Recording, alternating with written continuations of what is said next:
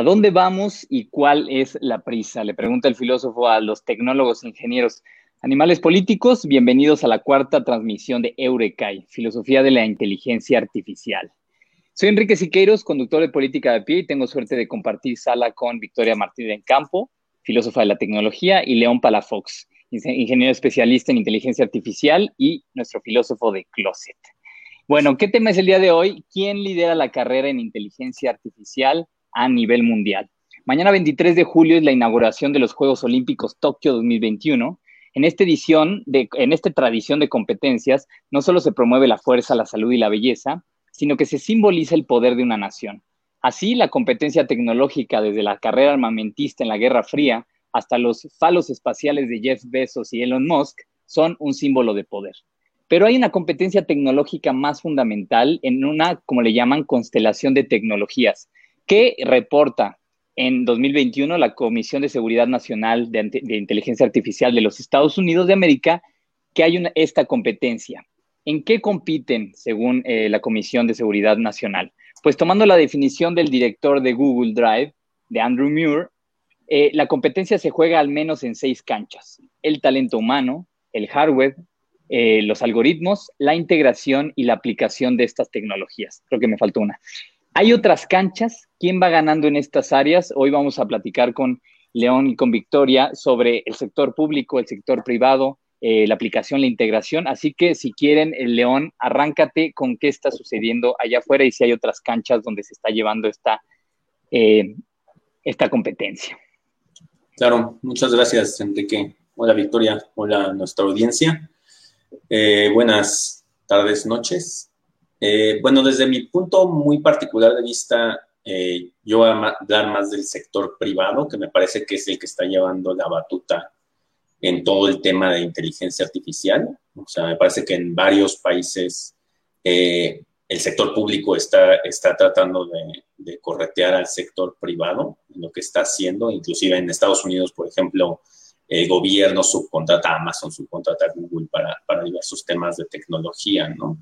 Y obviamente pues esto se ve, se ve reflejado en el hecho de que muchas empresas pues siempre buscan profit, la ganancia.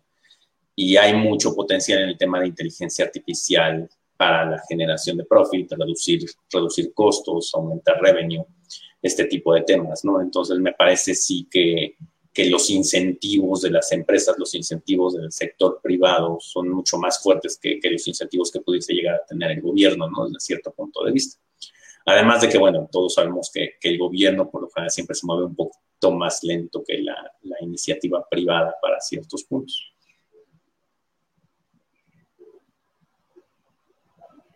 No sé si siempre el gobierno se ha movido más lento que la iniciativa privada, eh, y eso es lo que vamos a ver, pero en este caso sí, eh, ya les llevan varios pueblos. Victoria, si quieres dar también una introducción, ¿cómo está en el sector público eh, la carrera de inteligencia artificial? En el sector público, los gobiernos están dando cuenta de la importancia de dos cosas alrededor de la inteligencia artificial. Eh, la primera es su regulación. En muchos países, por ejemplo, de, en, países, digo, en zonas como Europa y la Unión Europea, ya están sacando propuestas de regulación de inteligencia artificial. Y lo que está pasando en Latinoamérica, por ejemplo, es que países que no habían tenido leyes de privacidad, están sacando códigos, como son Ecuador y, El Salvador, que sacaron sus códigos este año. Eh, Argentina también sacó, fortaleció el código de privacidad que ya tenía, quitando eh, cosas muy, que van muy específicamente pensadas para sistemas que usan inteligencia artificial, como por ejemplo, Argentina negó la necesidad contractual como una base legal para recolección de datos, lo, que, lo cual repercutió en el uso de redes sociales en ese país. Eh, pero, por ejemplo, Brasil añadió dos maneras más en las que se pueden añadir datos. Entonces, la regulación es uno de los focos que tienen los gobiernos en cuanto a inteligencia artificial. Y después de la regulación, creo que los gobiernos están despertando hacia todas las oportunidades que puede traer el uso de inteligencia artificial para gobierno. Y no creo que sea solo en un sentido, por ejemplo, León comentaba que en efecto em, el gobierno de Estados Unidos, desde la administración de Obama, contrataba o subcontrataba a, Google y a muchas de sus otras empresas para resolver problemas incluso de movilidad. Pero en otras zonas, como en el Reino Unido, em, hay, un, hay una resistencia por parte de la población a el uso de sistemas de inteligencia artificial, en específico cosas como reconocimiento facial por parte de la población. Entonces, son como el juego entre estos tres actores, donde el gobierno se está dando cuenta que tiene estos dos campos enfrente, donde por un lado los tienen que regular y por otro lado puede, tiene como esta nueva gama de herramientas, no solo para vigilancia pública, sino para administración, para digitalización de servicios, como que está despertando hacia esta nueva gama de posibilidades. Bueno, pues con esta primera introducción, pues ya tenemos visto un poco la perspectiva del sector público y del sector privado. Eh, pues quiero aprovechar que ya eh, pues, puse sobre, la mesa algunas canchas que si bien caricaturizan todo lo que implica lo que llamamos inteligencia artificial, al menos nos, nos permiten eh, pues ir viendo qué empresas, qué gobiernos, qué asociaciones son las que llevan este liderazgo. Entonces, si yo les pusiera la pregunta, que en términos de talento humano, ¿qué nación eh, es la que, digamos, que concentra mayor talento humano en, el desarrollo de inteligencia artificial? Eh, México, por supuesto, después de México, por supuesto. Ahí, pues, me parece que es indiscutible que son entre Estados Unidos y China. Me parece que China, en el último número, o sea, más que nada eh, fue el que salió número uno, aunque habría que, habría que sacar la proporción, ¿no? Porque digo, China son casi cuatro veces más personas que Estados Unidos, ¿no? Entonces, bueno, sí, en, proporción, posiblemente Estados Unidos sean los que tienen mayor talento humano, ¿no? Para el tema de, inteligencia artificial, para toda su infraestructura, ¿no? Educación, implementación, todo eso. Y, en hardware, o sea, ¿quién tiene los fierros? Y pues casi todo es China. De hecho, pues recordemos que, que hace un par de años en Estados Unidos estaban estaban llorando sangre cuando, cuando decidieron que, China no iba para el tema de la 5G y realmente no había nadie que tuviera la capacidad de instalar 5G en un país del tamaño de Estados Unidos más que China. Entonces ahí sí China me parece ya por expertise y por tiempo, con sus empresas, ¿no? Huawei y demás, que me parece que Huawei es la más grande de telecomunicaciones del mundo, inclusive. Y, pero yo digo, ahorita hablas más de la, de la integración pero el hardware, o sea, no, no, no compite en ese caso un Silicon Valley, no se pone eh, como un clúster de, tecnología mucho mayor que lo que puede hacer el gobierno chino. Porque hay esta teoría, y no sé si ustedes están de acuerdo, en que la competencia, eh, y sobre todo que no sea un solo, un solo poder, sino el poder de competencia entre varias organizaciones o empresas, pues trae un motor mucho mayor de innovación que lo que hace un, poder centralizado. Entonces, ¿no habría más desarrollo de hardware en, Silicon Valley que allá, en China? Mm, a mí me parece que son dos, como que dos objetivos que, se encuentran, ¿no? Porque Silicon Valley eh, no tiene un objetivo, o sea, no tiene una flecha direccional, ¿no? Que para ciertas cosas es bueno, para ciertas cosas es malo, ¿no? Si tú dices, oye, vamos a mandar hombres a la luna, pues ciertamente tener un objetivo es, es útil, ¿no? Es la razón por la cual Rusia le iba ganando la carrera a Estados Unidos al principio, ¿no? Eh, o sea, Rusia, ese es el mejor ejemplo de Silicon Valley contra, contra una, un, país comunista, ¿no? O sea, el approach de la NASA, el approach de JPL era más parecido a Silicon Valley, o sea, pequeños grupos haciendo diferentes esfuerzos, mientras que era todo el gobierno ruso haciendo un solo efecto. Entonces, ahorita con inteligencia artificial tenemos algo muy similar, ¿no? En Silicon Valley tenemos pequeños grupos haciendo, haciendo diferentes esfuerzos y en China tenemos un solo grupo, un solo grupo tratando de hacer un solo esfuerzo, ¿no? Entonces, no sé si uno sea mejor que el otro en relación a resultados, ¿no? Eh, ciertamente la carrera espacial, digo, la forma en la que lo hizo Estados Unidos fue, fue más exitosa, ¿no? Desde cierto punto de vista. Eh, digo, digo desde cierto punto de vista porque a la fecha el único país que, que todavía tiene un programa de, de mandar humanos al, espacio es Rusia. Bueno, ya con él no se ha cambiado eso, ¿no? Pero antes era Rusia. Eh, entonces sí, me parece que son dos approaches diferentes. O sea, sería difícil decir como que quién va adelante o quién, está en lo correcto. También me llama la atención como pensar en el talento humano activo, que son, eh, o sea, que podemos pensar a los grandes técnicos de inteligencia artificial que necesitan dos décadas de formación en la materia, como dice el doctor León Palafox. Em, pero creo que eh, países como China ha entendido la importancia de fomentar este tipo de capacidades y de integrar, irlo integrando poco a poco a sus planes de estudio y porque ellos ya ven la evolución tecnológica como inminente y también ven no solo em, la formación de talento como para el sector empresarial, pero también ven la importancia para el sector público. Em, en China ya tenemos los criptoyuanes, que son totalmente equivalentes a los yuanes, que es una iniciativa que se está haciendo con gobierno y desde gobierno. Entonces el gobierno está consciente de que está creando mecanismos donde va a necesitar una fuerza de trabajo técnico muy, muy grande.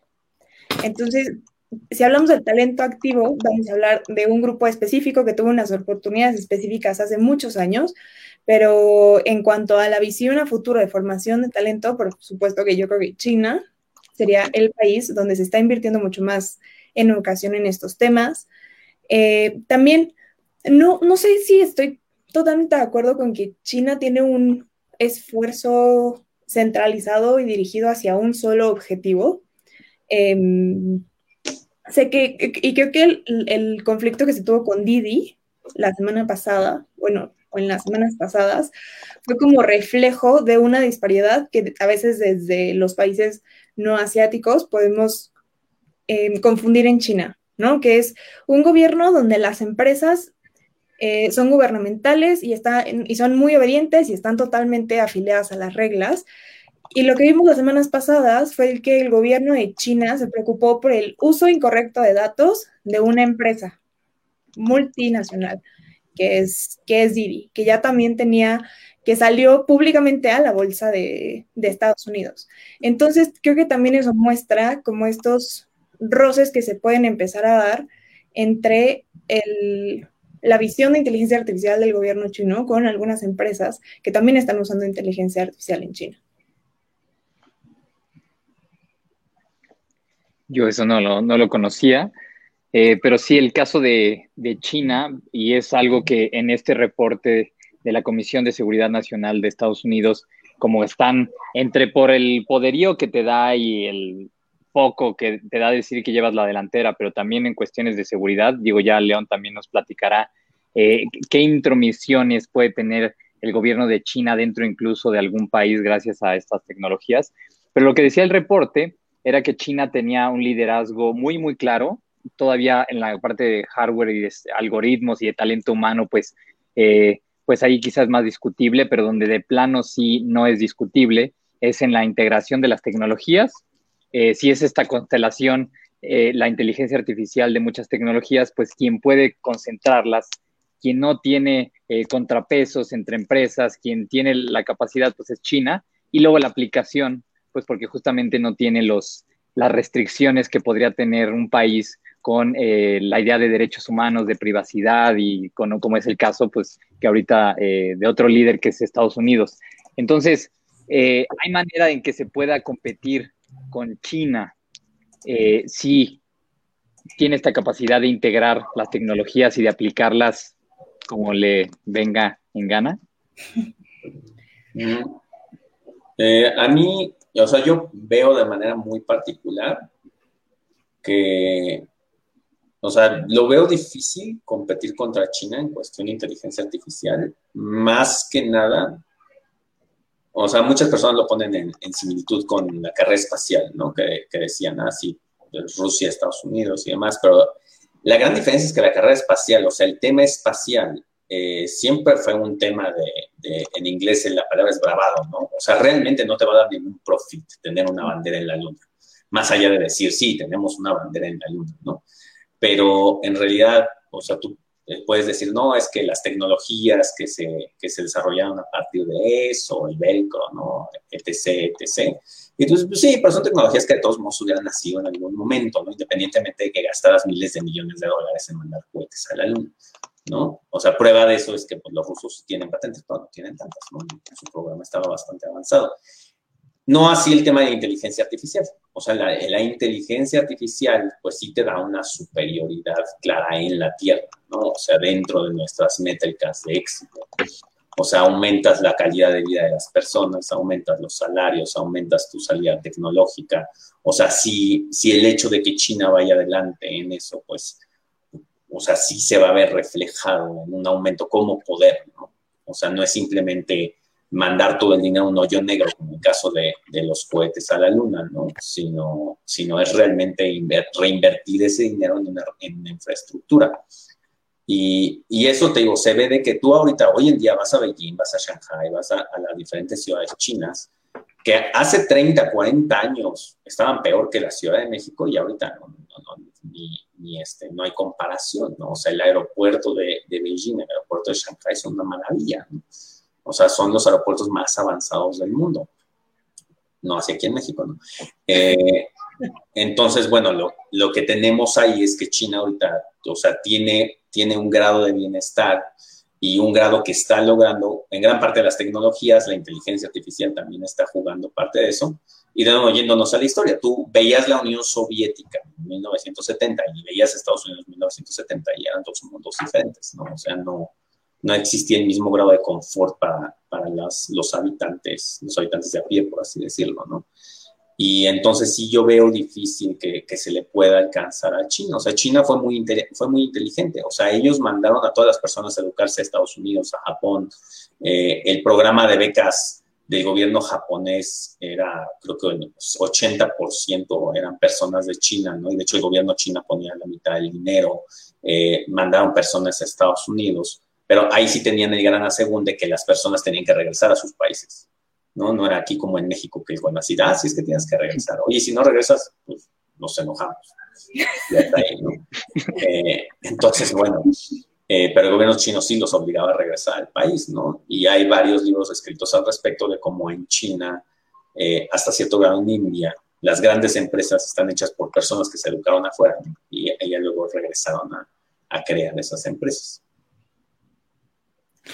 Además, creo que hay un punto súper importante que tocaste, Enrique, que es eh, como esta visión, quiero decir, occidental, de que en China no se cuenta con derechos humanos. Y es que en China no entendemos lo mismo por derechos humanos. Por ejemplo, en, en Occidente se valora mucho esta llamada libertad de expresión, que no se refleja la misma, o sea, que y este valor no se refleja de la misma manera en Occidente que, que en China. Pero en realidad, cuando tú lees literatura china sobre la manera en la que, por ejemplo, se, que se ve la, esta libertad de expresión en América, ellos lo ven, o sea, en Estados Unidos, desde China pueden decir como, es que le estás llamando libertad de expresión a la capacidad de empresas multimillonarias de esparcir mensajes eh, manipulados por los intereses de estas empresas, ¿no? O sea, de, quién son los periódicos en Estados Unidos. Incluso, ¿cuántos dueños de periódicos en Estados Unidos no han querido lanzarse para la presidencia y no están al lado del presidente codo a codo por el poder político que tienen? ¿A eso le llamas libertad de prensa en tu país? O sea, estos son los derechos humanos de los cuales no gozamos y tan terriblemente, de los cuales tan terriblemente somos privados en China. Entonces, Em, como que en primera instancia, estos famosos derechos humanos que tanto se valoran en, nuestro contexto occidental, en China son vistos de otra manera y traen una historia de dos mil años atrás también. El ideal democrático judío-cristiano, porque es judío-cristiano, de Occidente, está basado en muchas ideas que no compartimos, ¿no? Como por ejemplo que eh, por alguna razón de, algún Dios, todos deberíamos ser, todos somos iguales y todos deberíamos ser juzgados ante la ley de manera igual y todos deberíamos tener eh, igualdad de poder y de ahí van derivándose las ideas de democracia como la conocemos al día de hoy. Esta es una idea que, choca con hmm. las ideas del confucianismo, que prevalece en China, ¿no? En China todavía se, sigue discutiendo en los círculos de poder si cuando un pariente tuyo comete un delito lo deberías denunciar o no por el peso que tiene la sangre en ese país. Entonces, definitivamente hay otro tipo de trabas políticas que no se asemejan a las trabas que podemos ver ahorita, por ejemplo, en, en, Reino Unido, ¿no? Que traen como este tema de, privacidad, de datos, de datos biométricos, que son los temas famosos en la ética de la IA, que, y esas trabas no las encuentras en este país asiático. Sobre, sobre este punto, digo, sé que no es el, el tema abordar, pero una vez que ya encarrilamos aquí al ingeniero a hablar de filosofía de la IA, sabe que hablar de la inteligencia artificial es hablar del contexto donde existe la inteligencia artificial, entonces pues ya lo jalamos estas discusiones. Eh, sobre China es bien interesante y ya le dedicaremos quizá un programa solamente porque es enorme, literalmente. Eh, ahorita que mencionabas el caso del crimen y la visión hacia el individuo y si las trabas o no de la libertad individual, de, la libertad de expresión, hay, hay un artículo muy interesante de Paul Bloom, que es un psicólogo de Yale, que dice que cuando tú ves el caso de un asesinato en un periódico chino, pues en Occidente si ves un asesinato, pues tal persona cometió un asesinato y fue encerrada. Y punto, como una causalidad lineal. Y cuando lo lees en un periódico chino, te empiezan a, explicar todo el contexto, no solamente de cómo ocurrió eh, este asesinato, sino también las relaciones incluso familiares, como si fuera algo exactamente una visión colectiva del individuo, como un nodo, y no como nosotros, como si yo nací de la nada y me hice un self-made man, como quisiera Trump. Y, esto, por supuesto que eh, de alguna manera se traduce en las legislaciones o la falta de legislaciones del gobierno chino. Aunque, y ahorita que mencionaste, por supuesto que hay legislaciones y hay protección de las personas, eh, sobre todo en privacidad de datos, por ejemplo, en China. Esto lo leí igual. Y la diferencia es que hay protección frente a las empresas, no frente al gobierno. Pero bueno, es súper interesante ver la manera en que las tecnologías se aplican y se integran en distintos contextos y en este caso, pues en las caricaturas que nos podemos hacer de Estados Unidos frente, frente a China. ¿Tú, León, estarías de acuerdo? ¿Te gustaría más ir hacia esta centralización para que te dejen usar tus juguetes eh, sin, sin restricción alguna?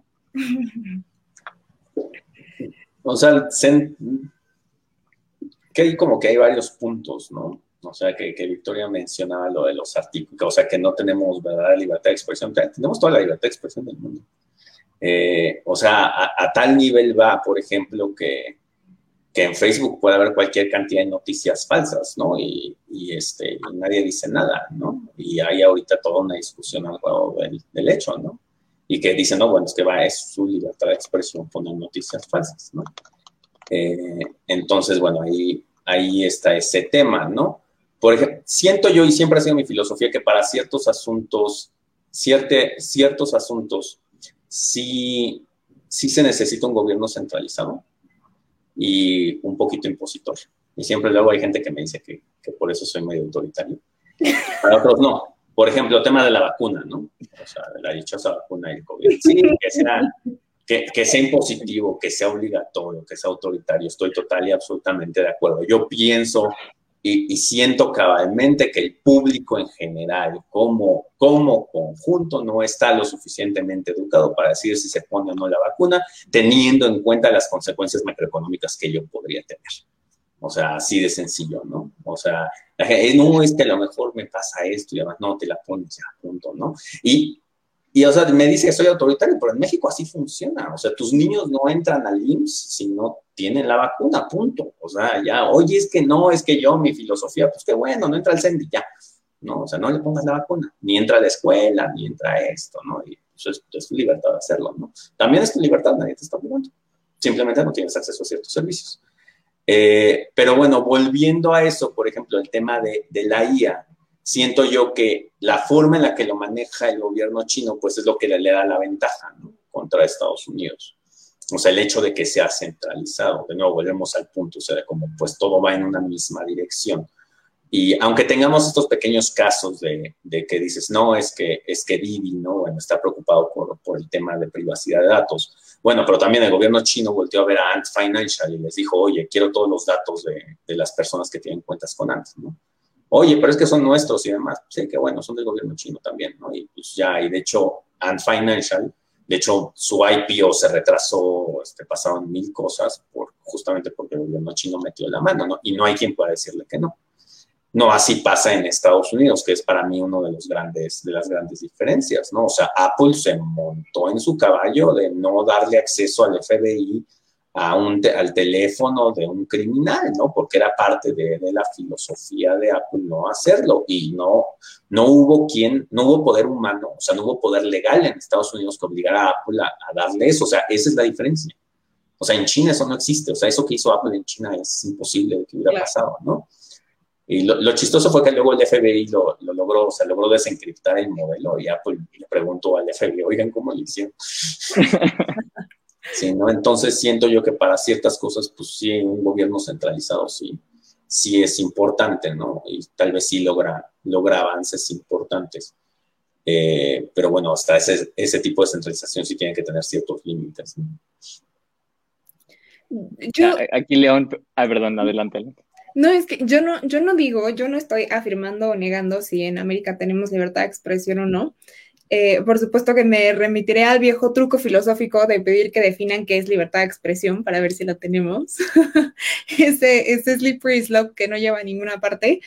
Eh, pero lo único que, que, me gustaría expresar es, y creo que estoy haciendo eco a tu postura, es que tenemos distintas maneras de ver cierto tipo, ciertos derechos y las, la importancia de esos derechos, la existencia de esos derechos, las jerarquías de esos derechos, ¿no? Por ejemplo, y como bien dices, la pandemia puso em, de manera expresa estas distinciones de valoración de cuando en Estados Unidos se estaba luchando por yo puedo usar o no cubrebocas donde quiera, cuando quiera.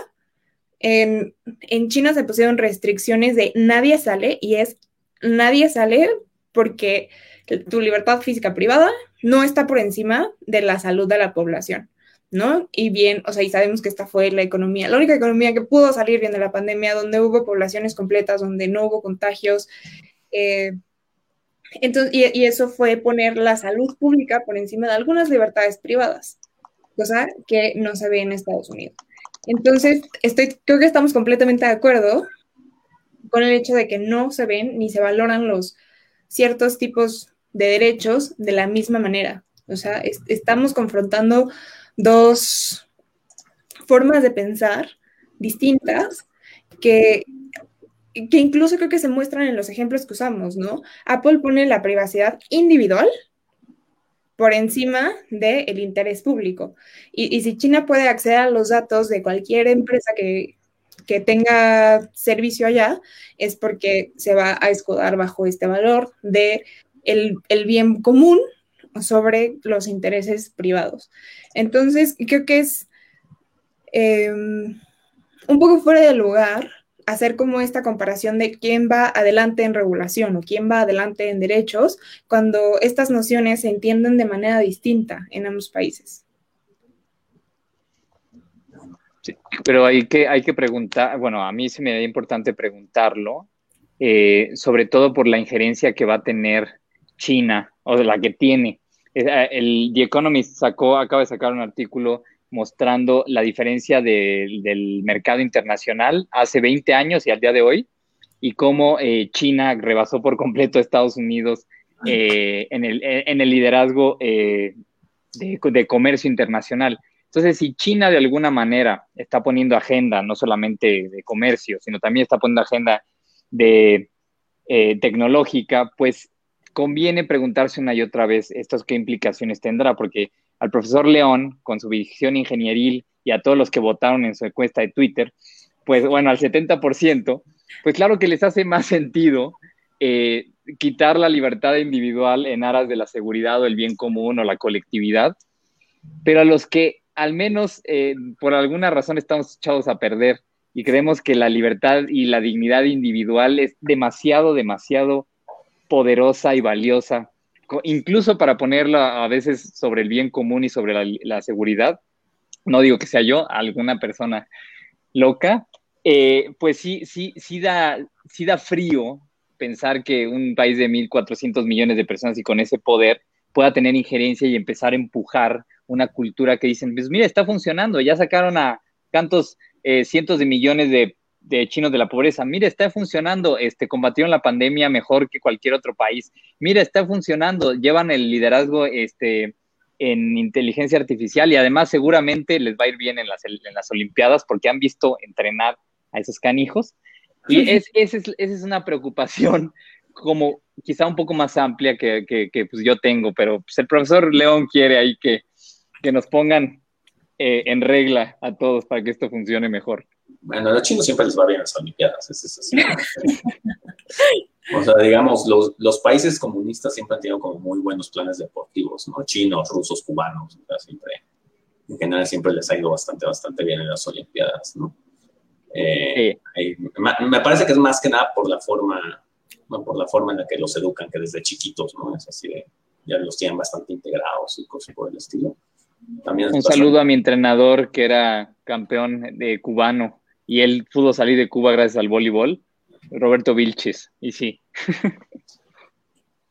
Sí, eh, no sé, o sea, realmente no, no pienso que tengamos que tomar a China como un monolito.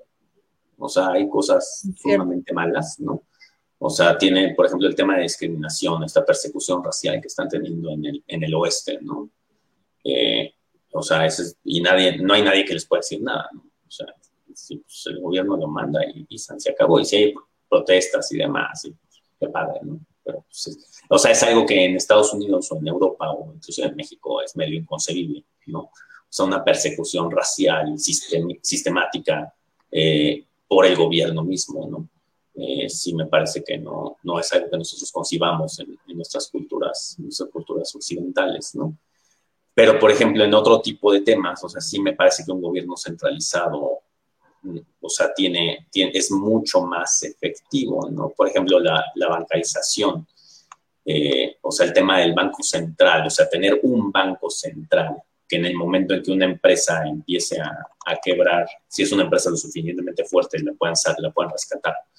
Eh, eso a mí me parece que es, este, o sea, no sé si lo hable, pero sí es necesario en una economía, ¿no? O sea, si tenemos el concepto de las empresas too big to fail, ¿no? O sea, esas empresas que, que si se, se, hunden se llevan a la economía de corbata, ¿no?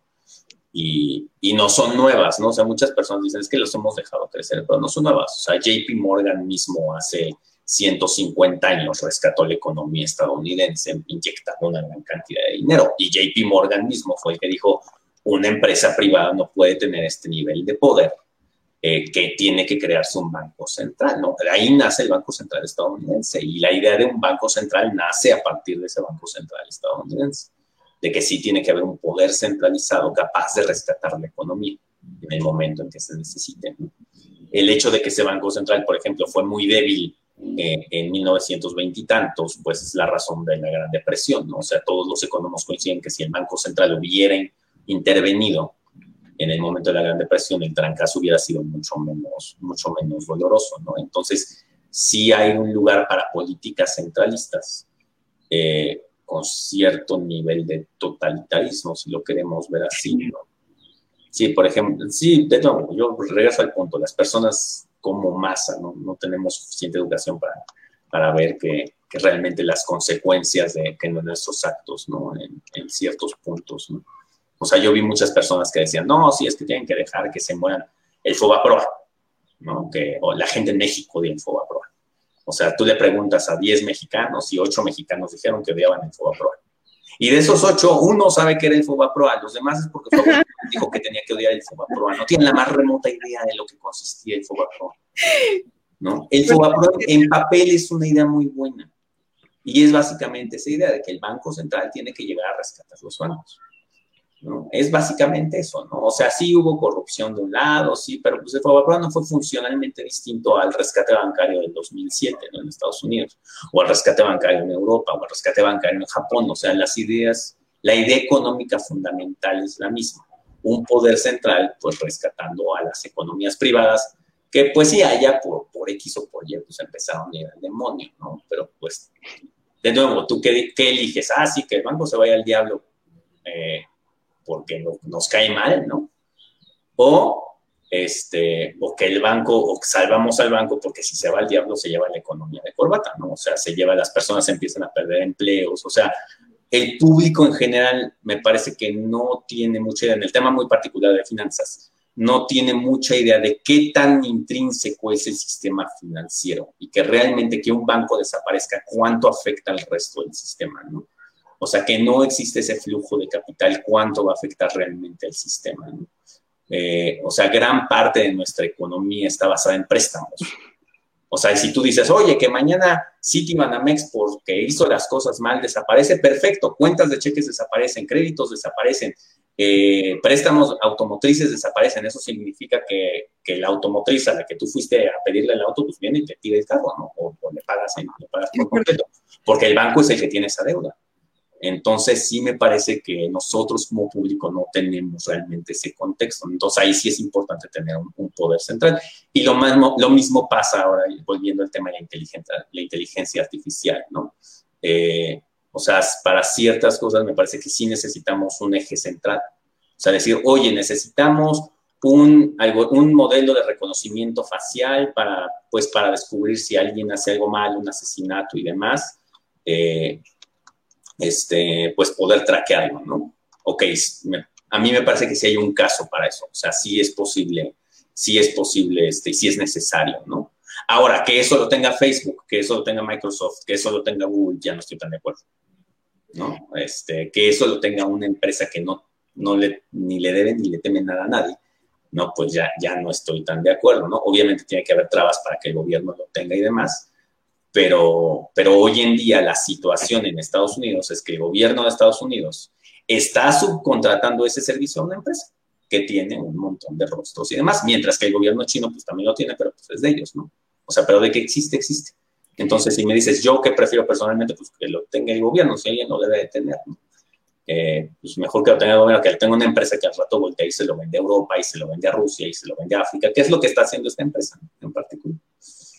Creo que vale la pena recordar em, que solo después de Sao Paulo, la Ciudad de México es la ciudad más videovigilada de Latinoamérica.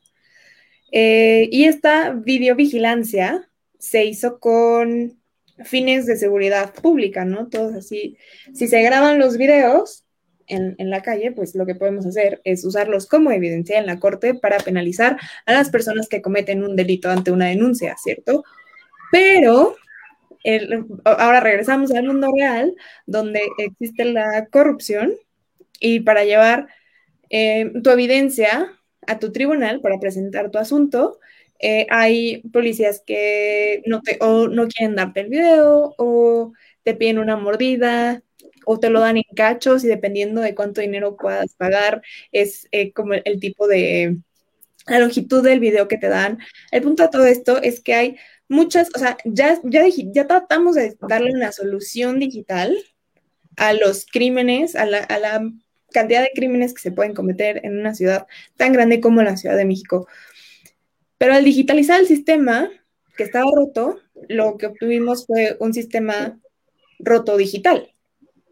Entonces, eh, no, no estoy segura de que, de hecho, podemos decir como sí, es mejor que lo tenga un gobierno a que lo tenga una empresa, si la empresa puede poner estándares de, eh, o sea, para que los empleados no hagan corrupción con esos videos y se los entreguen íntegros a los tribunales en caso de que se necesiten, ¿no? que te vayan a cobrar algún tipo de... Eh, de monetización por compartir estos videos.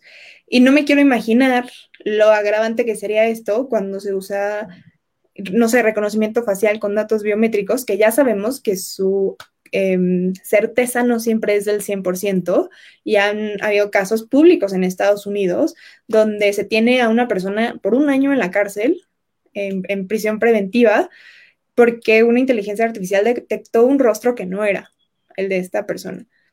Em, entonces, no, no, yo no me atrevería a decir que está mejor que pongamos estas tecnologías o en los gobiernos o en las empresas. Y, creo que más bien para ya temas de seguridad pública, habría que hacer como irnos un paso atrás y hacer un examen de cómo está el sistema eh, para poder digitalizar, para ver si, para evaluar si digitalizarlo o no sería el paso óptimo a seguir de acuerdo al estado actual. O sea, como que meter esta tecnología realmente va a mejorar el problema o solo va a digitalizarlo. Oye, y, ya que ya que pusiste, yo le tenía miedo a meterlo, pero ¿dónde está México en este punto? ¿Hay, eh, ¿hay alguna universidad, algún gobierno de algún estado, alguien que esté descollando un poquito, no en el, quizá en la carrera internacional, pero eh, hay algo notable en, México de en alguna de estas tecnologías, ya sea de talento humano concentrado, no sé, en el Silicon Valley de Guadalajara, que ahí dicen que hay, que hay uno, o desarrollo de, software en la UNAM. O sea, ustedes, eh, digo, porque sé que los datos en la UNAM se pierden como en un hoyo negro, con, con un saludo a todos mis amigos de la UNAM, eh, porque tienen demasiados, pero es difícil que se ponga de acuerdo el de biología con el de física y con...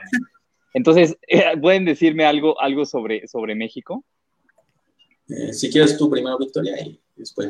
Sí, claro. Em, desde 2016, desde 2017, se lanzó un estudio de Oxford Insights, la Embajada Británica Easy Minds, que se llamaba Hacia una transformación digital en México, donde se hizo una evaluación, fue esta famosa reforma de telecomunicaciones, si lo recuerdan, y se hizo esta evaluación sobre cuáles serían los siguientes pasos para la digitalización de México. Y la entonces administración decidió que se formara una una institución, una organización institución intersecretarial para evaluar la digitalización de las secretarías, incluyendo programas de inteligencia artificial, lo cual, o sea, generalmente cuando escuchamos política pública, se cree que estos son como leyes que prohíben cosas, pero también es inversión, eh, compra de infraestructura, cambio de planes de instituciones públicas, y entonces se hizo toda una política pública alrededor de cómo se iba a integrar inteligencia artificial en el gobierno y en consecuencia cómo se iba a invertir para generar talento para esta nueva necesidad de talento que tenía el, gobierno. Em, se hizo un propósito de hacer una agenda eh, que se ejecutaría en la Agenda 2030 de Inteligencia Artificial para México, que no se siguió de la misma manera con la administración actual. La administración actual simplemente em, recibió una un reporte multisectorial colaborativo y voluntario de lo que podría ser la Agenda Nacional de Inteligencia Artificial. La encuentran en ia2030.mx. Eh, aquí su noble colaboradora es coautora de la parte de ética, porque hay una parte de ética en esta agenda de inteligencia artificial, que serían los pasos que debería seguir México. Pero em, me parece que de momento no hay muchas no hay muchas iniciativas que vean la inteligencia artificial como esta, em, como este proyecto donde se tiene que invertir desde varios frentes, ¿no? No solo puedes invertir en implementación e infraestructura, sino que se tiene que invertir en investigación y se tiene que invertir en campañas educativas, eh, porque, por ejemplo, hay gobiernos, como el gobierno local de Coahuila, fue el primer gobierno local donde se implementó reconocimiento facial en patrullas policíacas de México. Entonces, sí se ve que hay un interés como en el uso de estas tecnologías, pero no pueden ser intereses aislados, donde solo invierto una tecnología como para usarla a mi beneficio y sin investigación y sin campañas educativas públicas. Entonces, pues México todavía no está totalmente encaminado hacia una agenda de inteligencia artificial, pero eh, hay algunos esfuerzos aislados eh, que esperemos se puedan unir, por ejemplo, desde la Secretaría de Comunicaciones y Transportes también hay algunos esfuerzos por estudiar el tema de movilidad, que eso viene desde los mapatones que se hacían en 2016, por estudiar la movilidad de este monstruo que es la Ciudad de México. Entonces, se conoce el posible beneficio, no tenemos una, tenemos una agenda, pero no contamos con una estrategia. Espero que la podamos tener pronto. Em, hay otros órganos como el, Poder Judicial, sé que tiene un interés en usar tecnologías para mejorar sus políticas internas, porque también es uno de los objetivos del TEMEC, mejorar la, la, seguridad jurídica, literalmente las palabras son mejorar la seguridad jurídica, y pues decían que la inteligencia artificial era una buena herramienta para hacer esto, con lo cual yo estoy de acuerdo y habrá que ver cómo se lleva a cabo en su ejecución. Ya tenemos el reporte. Del sector. Mil gracias.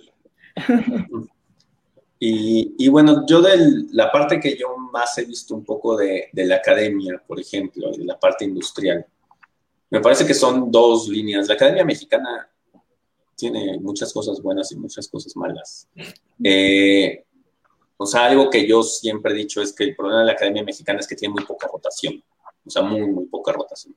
¿Qué te refieres por rotación? Eh, tienes investigadores que, que, no se retiran, o sea, que llevan 100, 70, 80 años y, y ahí siguen, siguen este, investigando, lo cual no es necesariamente malo. El problema es que la Academia Mexicana funciona a base plazas.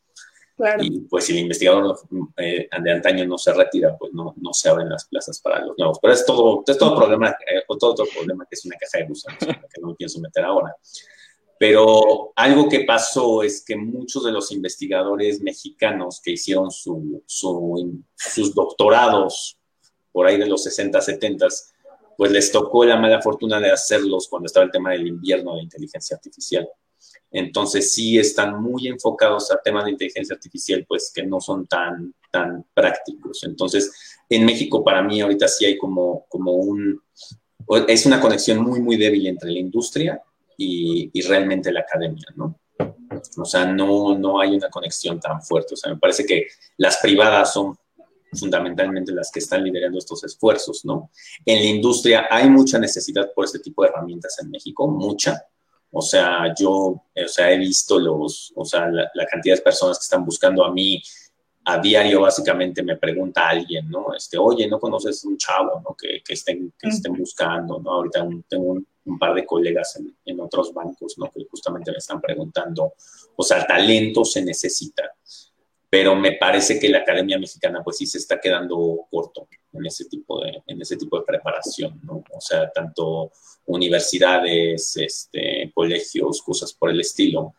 Y eso está dando mucho lugar a los dichosos bootcamps, o sea, este cursito de 15 días que te dice, ah, sí, vuélvete un experto en machine learning, ¿no? En inteligencia artificial, 15 días. Y es una sacadera de dinero. De hecho, yo hace poco puse un tuit acerca de eso, que me parece que hay más personas haciendo dinero vendiendo cursos de inteligencia artificial que haciendo realmente inteligencia artificial. ¿No? O sea, en México hay, hay un mercado... Hay que hacer un curso, hay que hacer un curso. Hay un mercado muy fuerte para, para ese tipo de cursos, ¿no? Entonces sí, sí me parece que en el tema de preparación sí nos estamos quedando un poquito cortos. Y ahí sí voy a nombrar, la voy a decir por nombre, la, la UNAM, ¿no? O sea, a mí me parece que la UNAM está dejando mucho que desear en, en la posición que siempre se van a... Yo, yo soy egresado de la UNAM, entonces puedo criticarla. En la posición que siempre se van a gloria. A mí me batearon, entonces puedo criticarla. en la posición que siempre se van a gloria de, de, ser la universidad número uno de México, a mí me parece que se está quedando muy, muy corta en este aspecto. Basta, mencionar que la Conferencia Mexicana de Inteligencia Artificial en ICAI eh, no va nadie, ¿no? O sea, van del Poli, vamos de privada, de la UP, van del, van del TEC y demás, de la UNAM no se presenta nadie.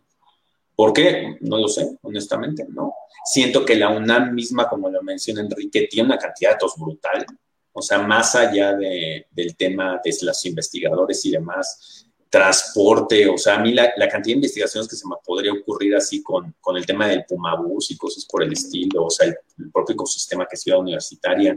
Tienes a tus alumnos desde que entran a la prepa hasta que salen de la licenciatura, o sea, tienes el potencial de utilizar todos esos datos y no los usan. Entonces, sí, ahí sí, sí me parece que, que se está quedando muy, muy corta, ¿no? La Veracruzana está haciendo cosas interesantes, por ejemplo. Ah, sí.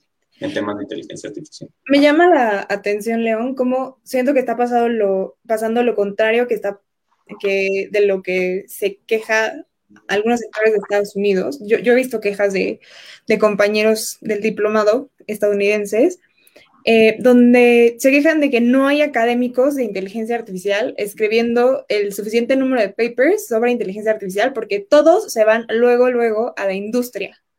¿no? O sea, sales egresado y en vez de hacer un postdoc, ajá, te vas, te vas a alguna de las FANGs, te vas a alguna de las grandes empresas y entonces la queja es, es que no tenemos académicos que están haciendo la investigación dura para que nosotros, o sea, para que de verdad explote el ecosistema de Estados Unidos, porque terminas tu doctorado y tienes las cinco ofertas de super empresas que te están ofreciendo empleos de inteligencia artificial. Entonces, ¿cómo, ¿por qué crees que esto esté pasando en Estados Unidos? ¿Cómo hacemos estos puentes entre academia y, o, bueno, sí, cómo hacemos estos puentes entre academia y, e, industria de los cuales ahora se queja Estados Unidos y si necesitamos em, estos académicos que Estados Unidos de momento no tiene, que se dediquen exclusivamente a hacer eh, ingeniería académica y escribir papers y sacar este, cosas sobre estadística y matemáticas.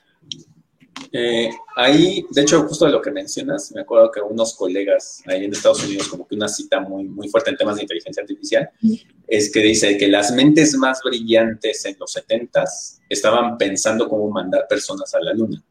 Las mentes más brillantes hoy en día están pensando cómo hacer que una persona le dé clic a un botón en una pantallita, ¿no? O sea, para, que, un anuncio sea relevante. Eh, entonces ahí, pues sí, en Estados Unidos la, ecuación se, se, volteó radicalmente. Y fíjate que a mí me parece que mucho de eso también es por, por el nicho académico. O sea, en México estar en la academia es sumamente redituable. O sea, si, sabes moverte. O sea, un investigador SNI 3. O sea, hay personas que dicen, no, ay, es que los SNI 3 son clase media. Los SNI 3 ganan más de 100 mil pesos libres al mes. O sea, eh, eh, o sea ser investigador SNI 3 te pone en un escalafón bastante alto de la sociedad. No así en Estados Unidos. O sea, tú te puedes ir a Harvard a buscar al investigador más top que tenga Harvard. Ni de broma se le acerca el salario de un middle management de JP Morgan. En cambio, un SNI 3 le gana fácilmente a lo que gana cualquier middle management en cualquier banco mexicano, ¿no? Pero fácil, o sea, con las manos, con las manos abajo, ¿no? Eh, entonces, a mí me parece eso, o sea, una vez que tienes tu nicho en la academia, con que publiques papers, no importa que sean buenos o sean malos, con que publiques papers, que es el incentivo que les da, pues es este, pues es como tú vas creciendo, ¿no? O sea, realmente hay muy poco incentivo a a tener ese contacto con la industria, hay muy poco incentivo a, o tú puedes decir, oye, es que le dediqué un año a este proyecto con la industria, qué bueno, ¿cuántos papers publicaste? Entonces ahí tenemos ese incentivo perverso y el otro incentivo muy perverso en tema de inteligencia artificial muy, muy puntual y que siempre lo he criticado yo de la Academia Mexicana, es que las tres conferencias más grandes de inteligencia artificial, que es NeurIPS, ICML y COLT, que son así las tres más fuertes, a las que va todo el mundo, a la que todos los investigadores chinos y estadounidenses quieren ir, en México son inútiles. O sea, si tú llegas y dices, tengo cinco artículos publicados en NeurIPS, el SNI te dice, qué bueno, esa es una conferencia, no sirve para tus proyectos. No porque no está indexada en, este, en, este, ¿cómo se llama? Ahí en las bases de datos y demás. Lo mismo pasa con ISML, ¿no? ¿Con quién tenemos que hablar para corregir? Entonces, pues con CONACIT. Y el problema es que el CONACIT pone eso y en cascada todas las universidades pues sus, sus, sus, cuotas de evaluación van así, ¿no? O sea, una universidad que los tres conocemos muy bien, esa no la voy a decir por nombre, igual, o sea, Neurips no sirve para nada, ¿no? Eh, la UNAM, Neurips no sirve para nada, el Poli, Neurips no sirve para nada, ¿no? Eh, entonces, pues los investigadores no tienen ningún incentivo por publicar ahí, no tienen ningún incentivo para ir ahí, ¿no? Entonces, si tú ves la representación mexicana en este tipo de conferencias, es muy, muy poco. Damn. Sí, qué fuertes confesiones. Yo, yo, sé, bueno, el problema del divorcio, digo que en México es muy claro de la academia y, o sea, vamos a decirle del pensamiento y la acción. Eh, creo que se ve todavía más claro en esto que dices de, de, la tecnología. En Estados Unidos, digo, es que están tan adelantados que claro que jalan a quien esté estudiando porque para ponerlo a trabajar, pero aquí en México como la industria pues tampoco va tan rápido y como dices tú, hay esta clase eh, académica que pues gana bien, entonces no tiene incentivos ni siquiera de competencia por lo de las plazas, estos mecanismos que ya habías dicho y que ya le podemos dedicarte un programa solamente, a ver si no nos dejan de hablar algunos colegas, pero, pero eso me, me, quedo con esta idea de cómo la, el divorcio entre el pensamiento, la academia el, el, y, y, la acción es, es brutal aquí, o sea, si aquí no se hablan desde hace rato en, ese, en esa relación. Pero ibas a decir algo, Victoria. Eh, no, nada, que seguía en, shock de la falta de relevancia de este tema, porque tenemos, o sea, yo creo que tenemos muchas instituciones envidiables en México. Eh, creo que el INAI es una de ellas, creo que el INE es una de ellas, y definitivamente el CONACIT es una institución por la que yo conozco colombianos que morirían por tener una institución como el CONACIT en su país para incentivar la investigación de la manera en la que se hace en México. Entonces, ya tenemos el mecanismo, ¿no? Nada más nos falta hacer como esta, afinar algunas sutilezas que como vemos son eh, cruciales para mejorar el... O sea, y, no solo es impulsar la educación en México en cuanto a tecnología, sino sabemos que la inteligencia artificial es un tipo de tecnología que impulsa a todos los demás sectores. O sea, lo hemos visto en el boom de fintech en México. Eh, y, puede pasar, y no ni siquiera, ni siquiera tiene que ser exclusivamente para generar utilidades, ¿no? La manera en la que los, tenemos de los mejores hospitales del mundo en este país, ¿qué pasaría si le inyectamos inteligencia artificial? Entonces creo que no hay perspectiva desde la cual no nos veríamos beneficiados todos como país si tuviéramos estas, eh, estos incentivos bien afinados y esta capacidad de investigación mucho más grande. Sí, por ejemplo, ahí ya nada más para cerrar ese, el, shock de Victoria, este Joshua Benjo, uno de los, de los tres padres de la IA, que, que así le llaman, en México no tendrías ni tres, y en la UNAM sería de los rangos más bajos de investigador, porque solamente publica en Neurips y, y, y CNN. Tristeza. Sí, dicen que Platón no tendría tampoco SNI, ni Sócrates, ni... que no tendrían...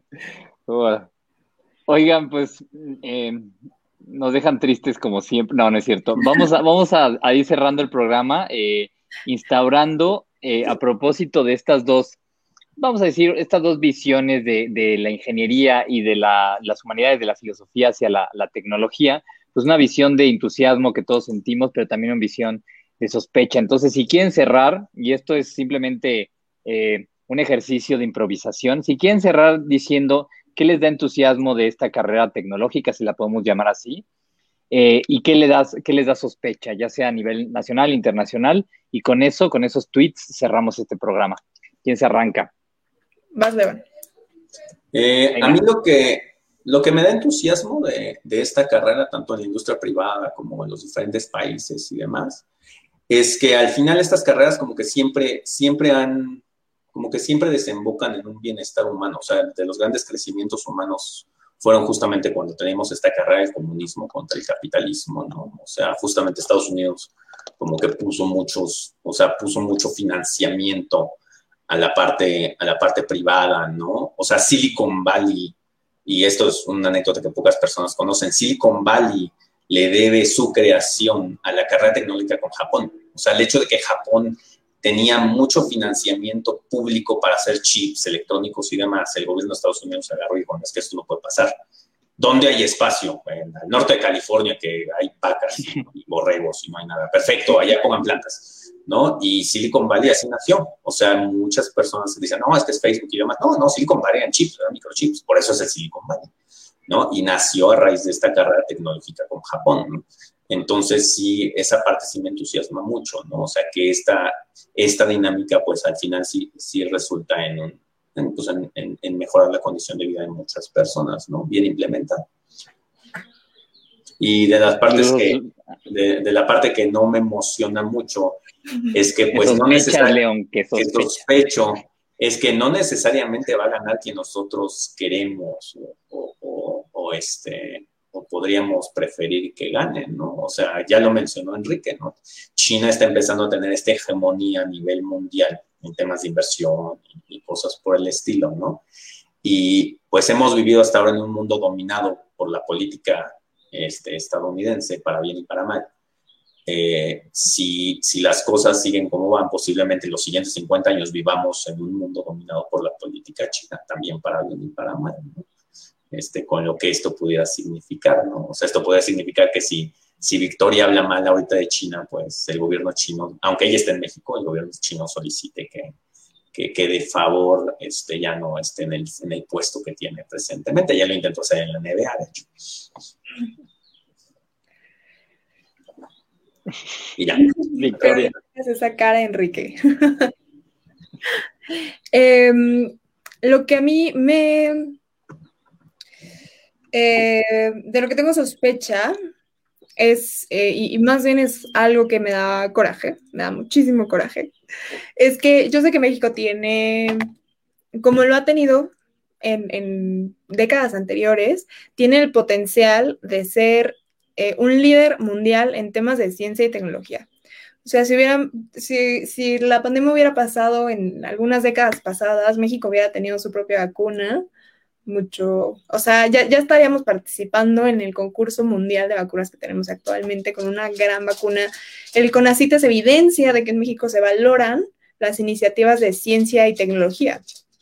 Em, y es una lástima que, que, no estemos, porque sé que eh, existe el interés y existe el potencial, entonces me parece una lástima que no estemos en, como punta de lanza en la carrera de inteligencia artificial eh, pero lo que me entusiasma es que veo en todo el país, o sea, desde universidades autónomas estatales hasta, sé, que la UNAM tendrá sus fallas, pero también he visto iniciativas súper interesantes, incluso que vienen de los mismos alumnos de la primera generación de ciencia de datos de, de la UNAM, que existe el interés, existe la necesidad, y si bien es un impulso que, que puede que no venga de la administración actual, el incentivo para desarrollar eh, este tipo, esta área del conocimiento, sí la veo en los estudiantes y sí veo una, un interés público cada vez mayor en ello. Y eso me da mucha, mucha felicidad. Pues bueno, para irnos con al menos con un poco de sabor de esperanza, si es que puedo usar esa palabra todavía y no está raptada por el discurso público de la actual administración, como le dice suavemente Victoria. Pues bueno, yo cierro con los call to action. Número uno, estudien ingeniería, estudien matemáticas, que a mí el entusiasmo que me da que se hable y se vuelva sexy esto de la tecnología, es que se necesitan las mates y las mates son gimnasia mental, o sea, una una comunidad, un país donde las matemáticas sean el común denominador, ya de ahí levantas todo, levantas pensamiento crítico, levantas blindaje contra desinformación, levantas gente que se divierta de estar sentados haciendo cosas en lugar de molestarle al lado. Se hacen muchos geeks, pero entonces eso, eso me entusiasma, que la, tecnología se haga sexy implica que alguien va a tener que hacer la tarea. Lo que me da sospecha, pues, eh, como ahora mi lado filosófico es que sí es algo que nos rebasa demasiado en todo sentido. Esta nostalgia del Homo habilis, como les, como les digo, de caminar, de, los, de las escalas humanas, de que la tecnología no rebase mis capacidades, eh, y por eso uso asador, eh, pues sí, esta, la inteligencia artificial, pues bueno, y la carrera tecnológica lo que muestra es que ya vamos varios pueblos atrás los seres humanos de nuestras propias creaciones termino con eso y con los call, to action, por supuesto. Y número uno es, eh, regálenos el like en Política de a pie para ver los programas cada 15 días eh, o las cápsulas resumidas que vamos a sacar en Bye Bye TV. También eh, pueden suscribirse al grupo de Eurecai, Inteligencia Artificial, que está en filosofía de la inteligencia artificial. No va a servir nada esto que acabo de ponerles, pero es un grupo de Facebook donde no también no van a poder discutir con Victoria porque ella no usa Facebook, pero al menos le, daremos sus recados de, lo de los problemas que le puedan poner. Y, eh, y nada, agradecer, eh, León, Victoria, que eh, la verdad es que es, es, muy chido detenernos un rato en la semana a platicar estas cosas, más porque tengo un paper que debo de terminar y todo esto les estoy robando varias ideas. Así que, amigos, esto fue Eureka y Filosofía de la Inteligencia Artificial y buena tarde.